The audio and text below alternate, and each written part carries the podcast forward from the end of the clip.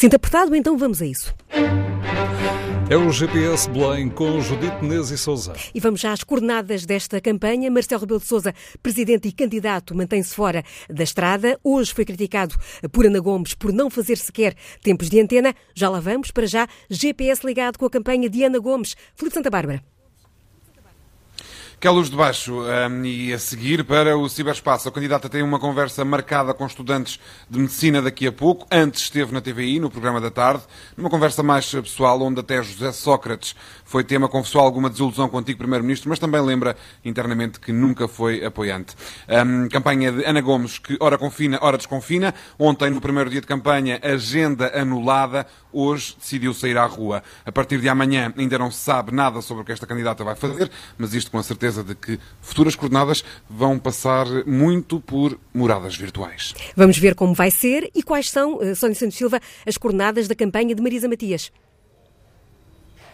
Conselho de Abrantes, distrito de Santarém. Eu, nesta altura, estou num café aqui em Abrantes, que está transformado numa sala de imprensa improvisada, isto porque durante a tarde estivemos com Marisa Matias aqui numa visita a um açude, em que ela escutou uh, críticas e apelos dos uh, ambientalistas. Ela bem avisou ontem que a campanha não vai ser um monólogo e Marisa Matias uh, tem saído à rua. Ela, esta tarde, esteve aqui em Abrantes, de manhã em Almada, com uma cuidadora informal e à noite há comício na Estufa Fria, em Lisboa, um comício virtual como o de ontem, plateia vazia e no palco a candidata e um ecrã gigante com várias janelas abertas com ligação à distância aos seus apoiantes. Uma campanha virtual, Miguel Medões, onde para a candidatura de João Ferreira. João Ferreira está agora na Casa do Alentejo, em Lisboa, para falar sobre direito ao trabalho e ao trabalho com direitos. Mais logo, às nove da noite, vai à Padaria do Povo, em Campo de Ourique, para a iniciativa Um Horizonte de Esperança para a Cultura. Esta manhã, João Ferreira esteve em Santiago do Cacém, numa sessão pública aberta a perguntas da plateia, onde foi questionado acerca das assimetrias entre o litoral e o interior e a pouca valorização dos profissionais de saúde. Campanha de João Ferreira, seguida por Miguel Midões. Já André Ventura, segue no rastro de André Ventura, a repórter Maria Augusta Casaca. Estou nesta altura em Faro, depois de vir de Serpa. Antes, a caravana de André Ventura passou durante a tarde por Portimão, onde visitou o Porto de Pesca. Só depois se dirigiu para Faro, onde me encontro. Um percurso desde Serpa de 237 quilómetros. Em Faro, o candidato do Chega terminou o comício na Baixa da cidade, junto à Doca de Faro, onde falou de pé, com um microfone e coluna de som para cerca de 70 pessoas. Um comício que terminou há cerca de hora e meia. E daqui a pouco vamos ouvir o que disse André Ventura neste comício. O dia de Vitorino Silva foi bem mais curto, Francisco Nascimento. Vitorino Silva esteve no Porto para a primeira e única ação de campanha do dia. Deu sangue pela manhã, mas não perdeu a força para criticar os políticos e voltou a defender o adiamento das eleições presidenciais. Por esta hora, Vitorino Silva já está também recolhido. Terminou também, por esta hora, o dia de campanha de Tiago Meian Gonçalves, Raquel de Melo. Para a primeira iniciativa oficial de campanha, o candidato do Porto, apoiado pela Iniciativa Liberal, veio até Lisboa para inaugurar um cartaz na Avenida da República ao lado do líder do partido. Ponto único da agenda do dia de Tiago Meian Gonçalves, que amanhã participa no encontro no Infarmed. Uma campanha diferente diferente, com menos rua, menos eh, contato pessoal. Espreitamos já a seguir com mais detalhe como foi este segundo dia oficial dos candidatos.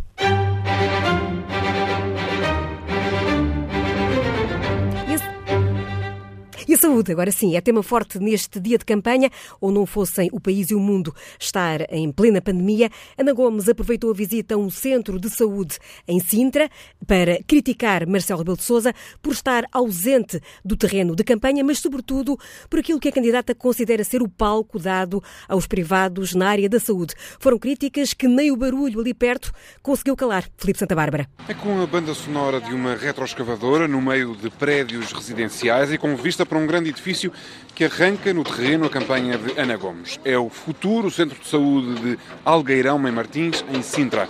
Vai servir mais de 60 mil pessoas. Vai ser, nas palavras da candidata, um exemplo de coordenação entre rede hospitalar, cuidados primários e cuidados integrados e continuados. Um bom exemplo não é, no entanto, o tardar de envolver os privados no combate à pandemia.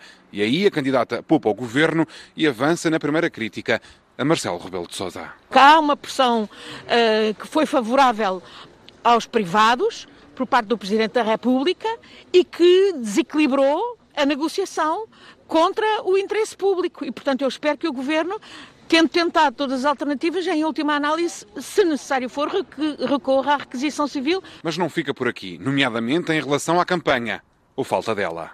É de desvalorização de, de, da campanha e das eleições, sim. Acho que é um menosprezo dos eleitores. Farpa para Marcelo Rebelo de Sousa, que nem tempo de antena apresentou. O facto de haver, por exemplo, até candidatos que se abstêm de fazer campanha, também é bem significativo de que, eh, de facto... Estou a falar de Marcelo Rebelo de Sousa? Estou a falar de Marcelo Rebelo de Sousa, de que, que nem sequer tempo de antena uh, fez. Ana Gomes vai mais além, lembrando que muitos imigrantes portugueses não vão conseguir participar nesta eleição. Uh, não foi regular a utilização do voto por correspondência ao voto nem sequer a participação que puderam ter nas legislativas podem ter agora. Isto é uma indignidade, isto é desprezar os eleitores portugueses, sim.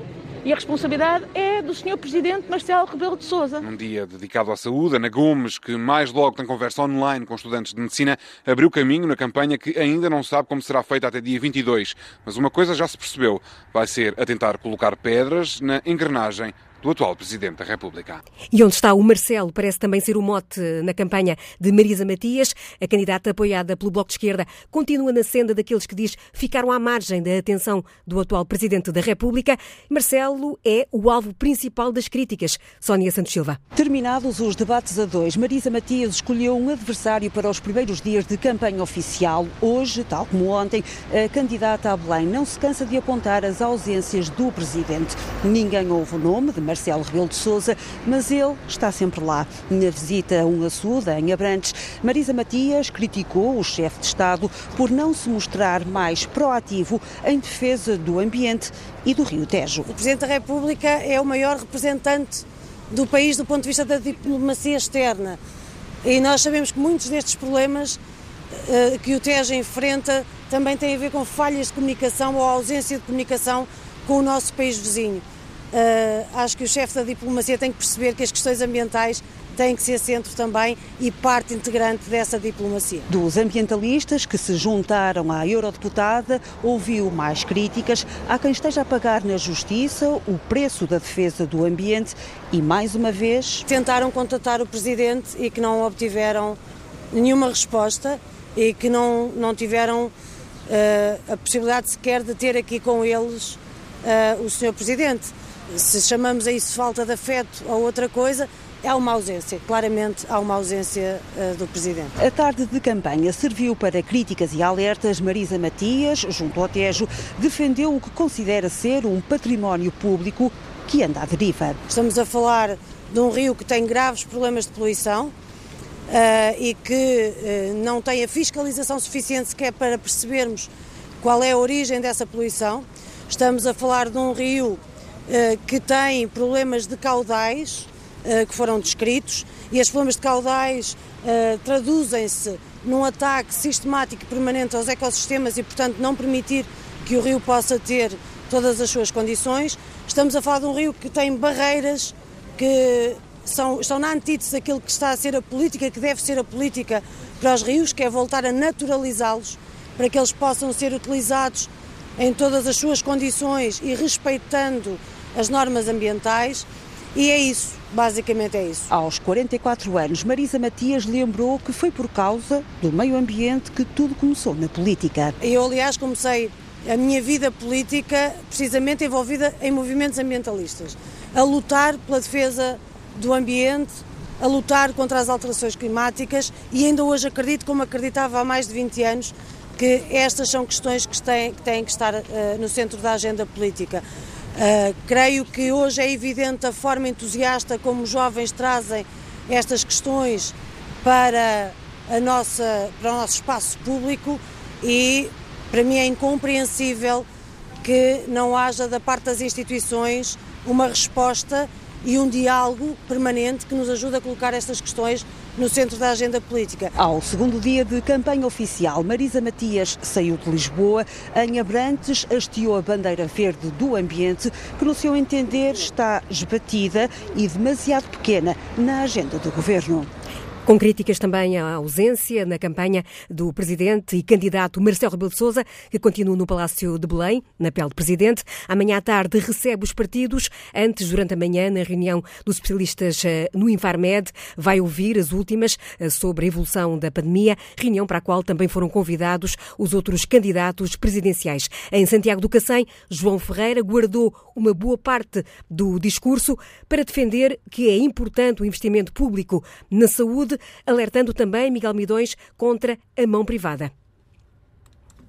Quando a situação aperta, como é o caso de agora, com a pandemia da Covid-19, os grandes grupos privados da saúde, diz João Ferreira, põem-se ao fresco. Percebemos hoje que aquele negócio que cresceu à sombra do desinvestimento no Serviço Nacional de Saúde, porque foi quando se começou a desinvestir no Serviço Nacional de Saúde que começou a nascer e a proliferar o negócio privado da doença, percebemos hoje que na hora do aperto, esses, os grupos económicos que fazem esse negócio, põem-se ao fresco. Desertaram do combate no momento mais difícil como desertam de tudo aquilo que não lhes assegure perspectivas de lucro. A saúde não foi tema único, mas marcou o discurso de João Ferreira numa sessão pública em Santiago do Cacém. Diz o candidato que a desvalorização da produção nacional faz com que Portugal fique aquém do que poderia fazer, por exemplo, na produção de vacinas. Não esquecemos que algumas das vacinas agora desenvolvidas, por exemplo, na Alemanha, é uma das que nos vai chegar, teve na origem tecnologia desenvolvida por cientistas portugueses. Ora, era importante que, para além dessa tecnologia que lhes teve na origem, pudessem estar as fases subsequentes de desenvolvimento dessa vacina. Que nós próprios tivemos, tivéssemos em condições de fazer hoje aquilo que a Alemanha está a fazer neste momento. Porque está a fazer, porque já encomendou a essa empresa mais vacinas até do que aquelas que lhe caberia por via do mecanismo de distribuição criado ao nível da União Europeia. E, portanto, não estamos todos, de facto, na mesma posição. E isto demonstra, é um exemplo apenas, mas que demonstra a importância do país não desaproveitar os seus recursos e as suas potencialidades. Para João Ferreira, é fundamental não depender do exterior para satisfazer as necessidades do país, valorizando a produção nacional, seja na saúde ou na agricultura, em que uma maior produção, do seu ponto de vista, permitiria diminuir as assimetrias entre litoral e interior. Reportagem de Miguel Midões, a acompanhar a campanha presidencial de João Ferreira, hoje também centrada na saúde. Vitorino Silva também começou uh, num hospital este dia de campanha, como vimos há pouco o repórter Francisco Nascimento relatar. Começou estendendo o braço para dar sangue no Hospital de São João. Sangue, as veias são azuis, Coração é transparente. Coração é transparente. Transparência, descontração, mas críticas cerradas aos políticos de fato e gravata. Vitorino Silva começou a campanha, tal como anunciou a candidatura e voltou a defender o adiamento das eleições presidenciais. No Hospital de São João, no Porto, onde foi dar sangue, o candidato a presidente da República lembrou os idosos e acusou a classe política de cometer erros de principiante. A solução era adiar as eleições. Eu, mesmo hoje, digo adiar as eleições. Os idosos tiveram presos, entre aspas, este tempo todo. Não puderam sair, não puderam sair Natal, não puderam uh, ter visitas da família e vão ter agora visitas no dia das eleições de gente que não é família só para ir buscar o boletim de voto. Ou temos que ser responsáveis, mas responsáveis com o tempo. Os políticos têm que pensar as coisas a longo prazo. Andaram distraídos, acredito, falhas de principiantes. Os políticos deste país parecem uns principiantes. O governo prepara-se para decretar o confinamento geral a partir de quarta-feira. Vitorino Silva vai ficar sem sede de campanha, a rua mas até Belém ainda há caminho a fazer. Ainda não suspendi a campanha, porque o confinamento é só quarta-feira. Eu, quando digo que respeito, eu sou o povo, claro que vou ter que sair da minha sede de campanha, que é a rua. O meu bilhete é a rua. Eu vou da minha sede de campanha, que é a rua, e do meu bilhete, que é a rua, para a minha casa. Mas não suspendo a campanha. Claro que sou um homem das palavras, toda a gente sabe que sou um homem das palavras, também sou um homem de palavra. Vitorino Silva deu sangue e incentivou os portugueses a fazer o mesmo. Lembra que, apesar da pandemia, todas as regras de segurança são cumpridas. O candidato não tem medo de seringas nem de vacinas e assume que até a democracia precisa de ser vacinada. Nem tenho medo de seringa nem de vacinas. E também sou candidato para curar a democracia. A democracia neste momento precisa de ser vacinada, porque era uma vergonha e aconteceu que, quando digo Portugal é um país já ter províncias, alguns provincianos de Lisboa não queriam que este homem que hoje está aqui a dar sangue tivesse voz, vez e lugar. Quiseram calar gente que tem voz, gente que fala por todos. Em janeiro, as dádivas de sangue diminuem por causa das doenças respiratórias e em ano de pandemia, Vitorino Silva deu o exemplo. E tenho a certeza se a minha gota de sangue, sangue que eu der, se todos os portugueses der, há muitos caudais e chegamos ao mar e o mar simbolicamente o que é que simboliza? Chegar aos hospitais porque eles precisam, precisam que as pessoas não tenham medo. No final, uma fotografia para a posteridade e a mensagem de esperança ao jeito de Tino. Estamos juntos, estamos juntos. E nesta fase é que temos de estar mesmo, mesmo juntos. Juntos, mas cumprindo as regras, ok? Força aí. Assim, a campanha de eh, Vitorino Silva, o candidato conhecido como Tino de Rãs, acompanhado na reportagem de Francisco Nascimento. Daqui a pouco vamos ver como foi a campanha do Chega. Neste caso, do candidato apoiado pelo Chega e também líder do partido, André Ventura, hoje anda pelo Algarve, tinha um encontro marcado com trabalhadores da Doca Pesca e com pescadores, mas esse encontro, Maria Augusta Casaca, acabou por ficar apenas com a prata da casa, neste caso com os dirigentes do Chega. Era suposto André Ventura reunir-se com pescadores e mariscadores, mas à sua espera estavam apenas dirigentes e apoiantes locais do Chega e do candidato presidencial. Mas mesmo assim, à saída da visita à Doca Pesca, Ventura quis deixar a nota da importância das pescas e do turismo para o Algarve e dizer que a região precisa urgentemente de um plano de apoio. Mas, entretanto, deixa a crítica a Marcelo Rebelo de Sousa. Nunca ouvimos Marcelo Rebelo de Sousa falar desta questão tão importante que é a nossa área marítima e as pescas. E isso por si só já diz muito do desinteresse que Marcelo Rebelo de Sousa tem por esta questão. Em relação ao Parlamento, e o Presidente não controla o Parlamento, nem o instrui, mas é evidente que os resultados do dia 24 terão um sinal político e o sinal político que nós queremos dar é que temos que ter um plano específico para o Algarve. O Algarve não está a sofrer a pandemia da mesma forma que outros distritos estão a sofrer com a pandemia. Hoje, segunda-feira, poucos pescadores estavam no cais e nem se aproximaram da comitiva mas um deles comentou que está farto de promessas de candidatos. Não, para mim é tudo igual, todos os anos é a mesma coisa, é quando chega essa altura é que ele se lembra da gente. Não vai lá votar hoje, este ano? Uh, não, não, não, não, porque é tudo igual, é tudo a mesma coisa. Ainda, ainda a gente está à espera do dinheiro do Covid, de 40 dias parados, e nada, dinheiro nenhum, não há nada. E tivemos 40 dias parados e nada. Por isso não vale a pena um gajo confiar neles. André Ventura aparece sempre rodeado de vários seguranças, mas a comitiva não escapou a ver mais uma vez o protesto de cerca de duas dezenas de ciganos que esperaram até o candidato do Chega sair, acusando de racismo.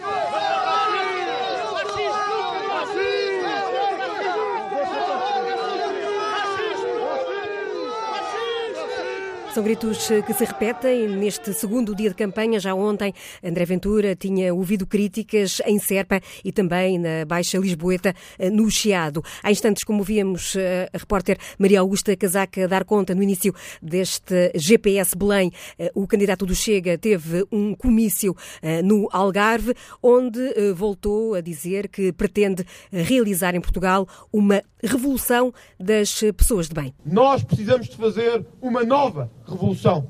A revolução do voto, a revolução da democracia, a revolução de verdadeiramente dar a voz àqueles que são o cerne deste país e não a minoria que vive à conta da maioria que trabalha. Essa é a revolução que temos que fazer em Portugal. Há mais de um século atrás diziam que era a revolução dos trabalhadores contra a burguesia. Muito antes disse-se que era a revolução da democracia contra a ditadura. Pois hoje é a revolução da maioria de bem contra a minoria que explora o Estado e explora os nossos impostos há mais de 45 anos. Os argumentos de André Ventura, aliás, que têm sido repetidos na última semana ao longo dos debates, hoje eh, e depois, um dia depois de o Ministro da Administração Interna eh, ter eh, mostrado quais são as novas regras para o voto, garantindo que vai haver mais condições para um voto em segurança, André Ventura aproveitou já para criticar Eduardo Cabrita. Eh, eh, o deputado e candidato do Chega às presidenciais mostra-se confiante de que o sistema eleitoral português é fiável, mas eh, quer ter garantias de que este voto antecipado vai decorrer dentro das regras e com os votos devidamente contados. Está uma enorme confusão lançada no país. Há dados que dizem que mais pessoas do que nunca vão querer votar antecipadamente. Por mim, a questão é que os votos sejam bem contados, que não haja nenhum elemento perturbador das eleições e que sejam todos os mecanismos, estamos a falar do ato mais importante da vida pública portuguesa, que é uma eleição ainda por cima para chefe de Estado, que haja garantia que os portugueses possam confiar. Eu uh, não alimento teorias da conspiração, confio muito no nosso, no nosso sistema eleitoral uh, e confio que as autoridades portuguesas, os delegados, uh, não brincam com uma coisa tão séria que é a nossa democracia. Assim, André Ventura já a fazer eh, caminho para uh, críticas ao voto, ao processo de voto antecipado. É certo que uh, este ano, além deste voto antecipado, haverá outras condições de segurança e higiene para quem for votar. Cada um terá de levar, por exemplo, a própria caneta. Os locais de voto vão também ter menos pessoas por mesa de voto para garantir que não há ajuntamentos. Ouvido pela TSF, o porta-voz da Comissão Nacional de Eleições, João Tiago Machado acredita que a máquina está preparado, é preparada, aliás, e diz mesmo que ir colocar a corzinha no dia 24 vai ser mais seguro do que ir ao café. Que as pessoas utilizem a pandemia como mais uma forma para poder haver, estou a falar dos eleitores em geral, não, claro, não os casos que estamos a falar, mas que utilizem mais a pandemia como mais um pretexto para, para, para a abstenção, tal qual como temos, temos ouvido que estava bom tempo, foram para a praia, estava mau tempo, tempo, estava a chover, ficaram em casa, agora ser usada essa desculpa, mas votar vai ser tão mais seguro do que ir beber um café. Desde que salvaguardar por parte dos eleitores todas as medidas que do lado das medidas de voto estão a ser mais salvaguardadas e toda, toda a máquina que está montada está no, no, no máximo da segurança. No dia 17 de janeiro vai ser então possível uh, realizar este voto antecipado, desta vez em todo o país. Mais de 60 mil pessoas vão estar em 12 mil mesas de voto uh, no dia das presidenciais, 24 de janeiro, de acordo com dados hoje revelados pelo Ministério da Administração uh, Interna. São 61 mil pessoas, o que equivale à população da Moita. Regressamos ao trilho da campanha e na campanha do candidato liberal, Tiago Manhã Gonçalves, hoje demarcou-se como o único moderado que não alinha com os socialistas. Era uma crítica que incluía também o atual presidente, Marcelo Rebelo de Sousa. Tiago Manhã contou nesta iniciativa com a presença do deputado único e também líder da iniciativa liberal, João Coutinho Figueiredo. Juntos, eh, os dois eh, inauguraram um novo cartaz de campanha. Raquel de Mel. É diante do enorme cartaz, mesmo no meio da Avenida da República, frente ao Campo Pequeno, que Tiago Manhã Gonçalves dá o pontapé de saída para uma campanha cujo mote já está criado. A proposta que eu tenho é a única proposta no espaço não socialista que é moderada, e humanista e liberal. Na tela, em tons de azul que usa como cenário da iniciativa, pode ler-se se votas igual, não esperes diferente, Tiago Meia Gonçalves, alternativa liberal. Uma alternativa única, salienta o candidato, que já não se revê no papel de desconhecido para os portugueses. Ainda agora, eh, quando estávamos aqui à espera, passou mais uma pessoa a dizer-me tem o meu voto. Eh, e isto, eh, de facto, há seis meses atrás, quando eu não era conhecido, não ia poder acontecer. Não é? Agora acontece, garante o candidato a par do líder do partido que o apoia, João Coutrinho Figueiredo. Aqui há umas semanas eu teria dito que a Iniciativa Liberal tem muito gosto em apoiar o candidato Tiago Meia Gonçalves, que ninguém conhece. Hoje, passadas as semanas, estas semanas de pré-campanha, o país começa a conhecer Tiago Meia Gonçalves, começa a perceber a coragem que este homem teve em avançar, a fazer mais uma das batalhas de defesa do ideal, do ideal uh, liberal em Portugal, fazendo com que muita gente tenha pela primeira vez percebido a diferença entre uma direita que não é liberal, uma esquerda que não é liberal e o projeto liberal. Um candidato que quer fazer uma campanha diferente e que em confinamento assume que não fará nada que não seja permitido ao resto dos portugueses. Era uma crítica também ao, ao que aconteceu ontem na campanha da CDU, eh, que teve um comício no Porto, um comício realizado com todas as condições de segurança, já garantiu hoje eh, eh, João Ferreira, o candidato apoiado pela CDU, eh, este, neste comício em que a lotação do Coliseu do Porto esteve a cerca de um terço. Daqui a pouco, que país espera o próximo presidente? Foi a pergunta que uh, Manuel Acácio lançou hoje uh, António Lopes Xavier, Manuel Carvalho da Silva, Ricardo Paz Mamed e Eugênio da Fonseca. A moderação de Manuel Acácio arrancou num debate que começou com esta dúvida. Teremos já batido no fundo da crise? bater no fundo teremos batido no, no segundo trimestre de, de, 2020, que foi de facto o um momento de paralisação total, não apenas da economia portuguesa, mas também da, das economias uh, de outros países com os quais Portugal tem relações uh, próximas e, portanto, foi o momento de paralisação da economia mundial, é o grande momento de, de paragem que ficará para, para a história uh, da economia mundial. Portanto, não podemos dizer que, que estamos no fundo, nós começámos a sair do fundo a partir do início de, de, do verão, a questão que, que, se coloca é saber até que ponto é que vamos continuar a recuperação ou se, pelo contrário, vamos regressar eh, de alguma forma a uma desaceleração de, de, do funcionamento da economia. Nós sabemos que terminámos 2020 com 400 mil desempregados, outras 400 mil pessoas que não, são, eh, não estão registadas nos centros de emprego porque deixaram de, de desistiram de procurar emprego ou porque têm pequenos uh, trabalhos claramente insuficientes para, para se suportar temos uh, dezenas de milhares de famílias a depender de, de ajuda alimentar, uh, temos muitas empresas que estão numa situação financeira muito precária, temos um aspecto que não é estritamente económico, mas acaba também uh, por sê-lo, que é termos muitas dezenas de milhares de pessoas com cirurgias em atraso no Serviço Nacional de Saúde e muitas centenas de milhares de consultas em atraso,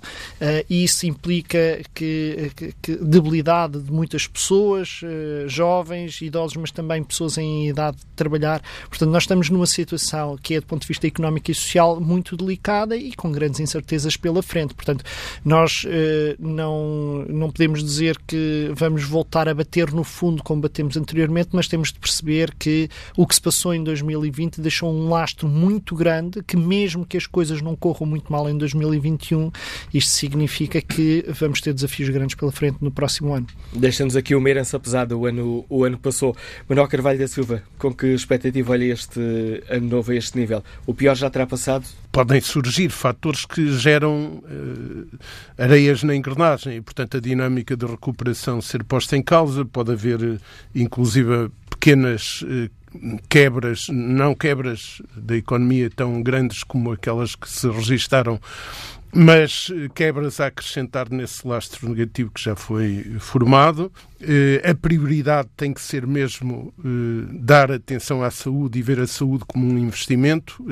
Este é um aspecto que eu acho que toda, toda a nossa disponibilidade da ciência económica e social se deve concentrar nele. Como é que fazemos de melhores respostas na saúde também um bom contributo para a economia? E, portanto, nós temos uma situação que vem de trás pesada.